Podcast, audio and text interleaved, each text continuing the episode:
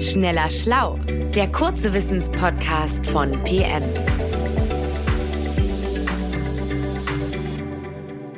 Hallo und schön, dass ihr Schneller Schlau hört, den kurzen Podcast von PM. Mein Name ist Christiane Löll, ich bin Redaktionsleiterin und sitze hier zusammen mit meinem Kollegen Manuel Opitz. Und heute geht es um ein Thema, über das gerade viel diskutiert wird, das Land Katar. Und zum Start der umstrittenen Fußball-WM haben wir viel gehört von internationalen Organisationen wie Human Rights Watch oder Amnesty International. Und sie haben berichtet über die katastrophalen Arbeitsbedingungen von Gastarbeitern in Katar und davon, dass Menschenrechte von Frauen und Homosexuellen missachtet werden. Und mich interessiert jetzt mal die Geschichte dieses Landes. Und äh, Manuel ist unser Geschichtsexperte. Sag mal, wie ist Katar überhaupt zu einer Großmacht geworden? Auf der Weltkarte ist das doch eigentlich nur ein winziges Land. Hi Christiane. Ja, Katar ist echt ein super winziges Land, gerade mal halb so groß wie Mecklenburg-Vorpommern. Und der Aufstieg dieses Minilandes und überhaupt seine, seine ganze Existenz, äh, das ist tatsächlich äh, ziemlich überraschend. Der Golfstaatenhistoriker Alan J. Fromhertz bezeichnet Katar sogar als eines der unwahrscheinlichsten politischen Gebilde der Welt. Okay, und genau darüber will ich jetzt mehr wissen, über dieses unwahrscheinliche politische Gebilde.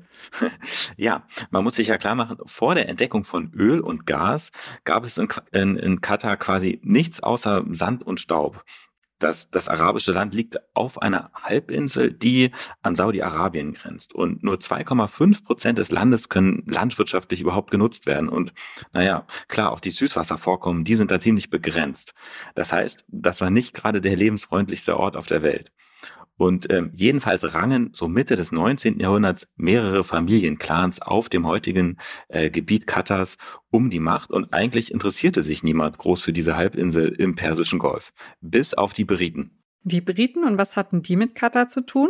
Ja, für die Briten äh, war Katar ein ziemlich lästiges Piratennest.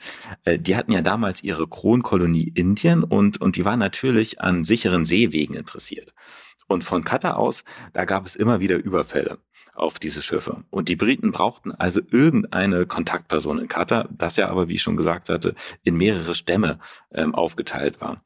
Ähm, und ja, schließlich wandten sich die Briten an einen Mann namens ähm, Scheich Mohammed Al-Thani. Den erklärten sie 1868 zu ihrem ersten und einzigen Ansprechpartner in Katar.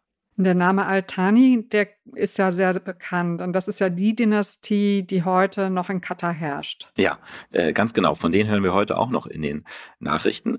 Und dass ausgerechnet diese Familie so an Einfluss gewinnen konnte, daran hatten eben äh, die Briten im 19. Jahrhundert einen nicht ganz unerheblichen Anteil, als sie eben diesen Muhammad Al-Thani äh, zu ihrem Ansprechpartner erklärt hatten. Und Ende des 19. Jahrhunderts, da konnten diese verschiedenen Beduinenstämme von den Al-Thanis unter, unter deren Herrschaft vereint werden. Ähm, noch ein bisschen später, 1916, da stellten die Briten Katar dann offiziell unter ihren, ich sag mal in Anführungszeichen, Schutz. Denn zwischenzeitlich hatten auch osmanische Truppen Teile des Landes besetzt und ähm, die hatten noch einen ähm, mächtigen Nachbar, nämlich das Reich der Saud. Das ist das heutige Saudi-Arabien. Ähm, das versuchte ebenfalls, sich Katar einzuverleiben. Das heißt also, dieses kleine Katar musste schon früh um seine Existenz kämpfen. Und, aber was mir nicht so ganz klar ist, du hast gesagt, dort gab es quasi nichts, aber von irgendwas müssen die Menschen ja gelebt haben. Ja, klar. Ähm, also die, die Menschen in Katar, die lebten damals vor allem vom Perlenhandel. Zwischenzeitlich tauchten 13.000 äh, Leute nach Austernmuscheln. Das war also ein gigantischer äh, Wirtschaftszweig und jeder zweite Katari verdiente sein Geld eben mit diesen äh, wertvollen Perlen aus den ähm, Austernmuscheln. Äh, der damalige Scheich, der sagte sogar, wir sind alle Sklaven eines Masters, nämlich der Perle. Ähm, und diese Abhängigkeit, die rächte sich dann in den 1930er Jahren. Ähm, damals ähm, überschwemmten billig produzierte Zuchtperlen aus Japan den Markt und zerstörten Katars Existenzgrundlage äh, völlig. Und äh, ja, daraufhin ging es dann eben richtig äh, bergab, weil die allermeisten Lebensmittel ja importiert werden mussten, Katar aber gar kein Geld mehr hatte, äh, brachen die sogenannten Jahre des Hungers in Katar an. Das klingt ja furchtbar, aber Katar fördert ja heute Erdöl. Und war das auch schon zu dieser Zeit? Oder wann haben die damit angefangen? Ja, das, das dauerte tatsächlich noch ein paar Jahre. Andere Länder wie Bahrain, äh, das ganz in der Nähe liegt, ähm, die gewann tatsächlich bereits Öl, Katar aber noch nicht. Ähm, da war es erstmal so, dass eben keine Wirtschaftsgrundlage mehr gab, wanderten ganze Familienclans ähm, ab. Also wer konnte, der verließ das Land. Ähm, und ich habe einen Bericht ähm, eines britischen Reisenden um 1940 gefunden, der über die katarische Hauptstadt ähm, Doha damals schrieb, das ist kaum mehr als ein armseliges Fischerdorf, das zur Hälfte in Trümmern liegt. Das Zentrum besteht aus armseligen, von Fliegen befallenen Hütten, die Straßen waren staubige Trampelpfade, es gab keine Elektrizität und die Menschen mussten ihr Wasser mit Kanistern von Brunnen mehrere Kilometer außerhalb der Stadt herholen. Das klingt vielleicht nach Armut, aber kein Vergleich zu dem Doha mit der gigantischen Skyline, die wir heute aus dem Fernsehen kennen. Äh, wann ist denn der Aufschwung eingesetzt? Ja, jetzt kommen wir wirklich zum äh, Erdöl, das du ja auch schon angesprochen hast. So ab äh, 1949, als Katar dann tatsächlich die erste Ladung Erdöl auch exportieren konnte. Das erste Öl, das wurde zwar schon so um 1939 äh, gefunden, aber erst nach dem Zweiten Weltkrieg, da äh, konnte es mit der Förderung und auch mit dem Export richtig losgehen. Und ähm, hinter dieser Förderung steckte damals ein Ableger der, der äh, irakischen Ölgesellschaft. So, das klingt jetzt erstmal ziemlich seltsam. Aber äh, wir müssen uns klar machen, die irakische Ölgesellschaft, die wurde von den Briten kontrolliert, der früheren Kolonialmacht des Iraks. Also am Ende hatten die Briten die sogenannte Schutzmacht Katars ihre Finger mit im Spiel. So, und von diesen Einnahmen aus dem Erdöl, da profitierten eben nicht nur die Briten, sondern auch die Athanis. Die nutzten das Öl, um ihre Monarchie zu legitimieren. Die behielten das Geld ähm, aus diesen Erdöleinnahmen nicht ausschließlich äh, für sich, sondern die beteiligten potenzielle Rivalen am Wohlstand. Und deshalb ähm, haben die ein Interesse daran, dass die Athani-Herrschaft weiter besteht. Und tatsächlich haben die eine ganze Reihe von Krisen und, und äh, Umbrüchen überstanden. Zum Beispiel als Katar 1971 dann auch äh, seine Unabhängigkeit erklärte. Und wieso Krise? Also normalerweise feiern sich doch Länder dafür, dass sie ihre Unabhängigkeit erlangen. Ja, in, in Katar war das damals ein bisschen anders, denn für viele Kataris waren die Briten eher eine Schutzmacht als eine Kolonialmacht. Und im Laufe des 20. Jahrhunderts, als die britische Kolonialmacht dann zerfiel, da wollten die Briten nicht mehr für Katars Sicherheit verantwortlich sein. Und das war für viele Kataris ein Schock. Und ähm, deshalb musste das Land damals entscheiden, entweder Unabhängigkeit oder Beitritt zu den Vereinigten Arabischen Emiraten, die sich um die Herrscherfamilien von, von Dubai und ähm, Abu Dhabi formierten. Katar fürchtete damals unter die Kontrolle der größeren Nachbarn zu geraten und beschloss deshalb 1971 dann den Alleingang. Und für die anderen äh, Monarchien da in dieser Gegend war das ein ziemlicher Affront. Katar wurde zum Außenseiter in der Region und ja, es ist eigentlich auch bis heute so geblieben. Also Katar ist unabhängig geworden, war aber immer noch ein extrem kleines Land. Und wie haben es die Kataris denn dann geschafft, zu einer politischen Größe zu werden? Das hat vor allem mit Emir Hamad zu tun, der 1995 an die Macht kam. Äh, zum einen hat der Katars wirtschaftliche Zukunft gesichert, weil er erkannte, wie wichtig Gas äh, als Energieträger ähm, auch, auch einfach ist. Ähm, Nochmal ganz kurz zum Öl. Klar gibt's Öl in Katar, das ähm, floss und fließt da aber einfach nicht so ergiebig wie in den Nachbarländern. Und dieser Hammer, der hat sich also nach Alternativen umgeschaut und ist dann auf dieses Gas gekommen. Und vor der Küste Katars, äh, da liegt das größte Gasfeld der Welt.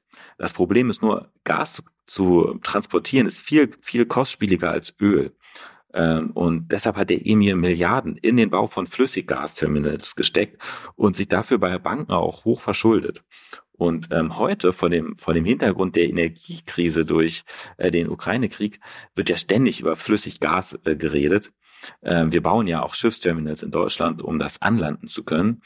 Ähm, also es wird dringend gebraucht. Aber damals ist der Emir eben ein, ein, ein sehr, sehr großes Risiko eingegangen.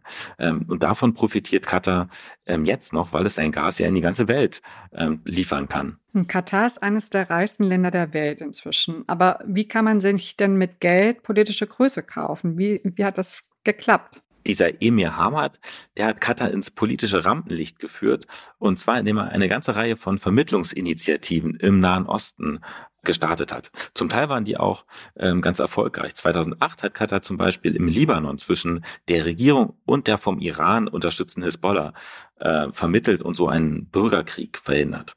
Und sowas sorgt dann natürlich auch für internationale Anerkennung. Es gibt auch ganz ikonische Bilder von internationalen Treffen von ähm, Hamad mit der Queen und Barack Obama.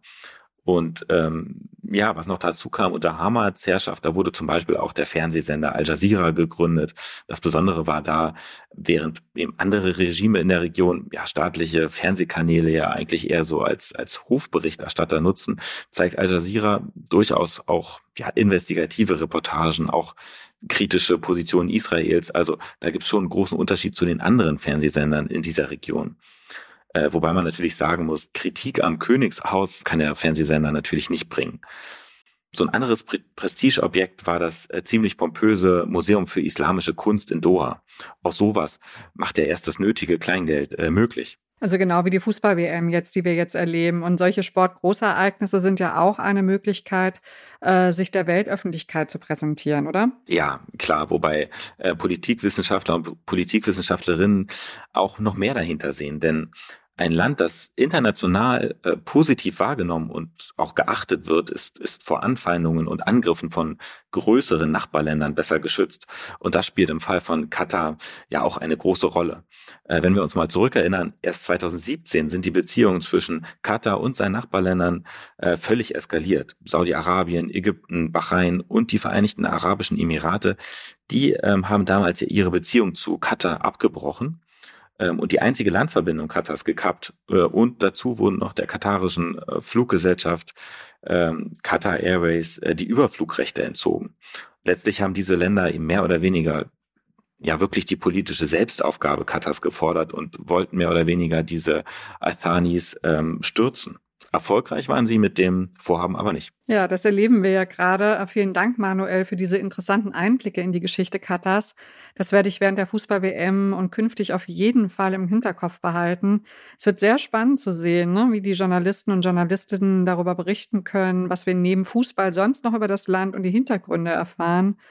Und das ist ja extrem wichtig für unsere Welt, die zu verstehen. Also danke nochmal, Manuel, dass du uns das erklärt hast. Und wir sagen an dieser Stelle auch vielen Dank fürs Zuhören und bis zum nächsten Mal. Tschüss. Tschüss. Schneller Schlau, der kurze Wissenspodcast von PM.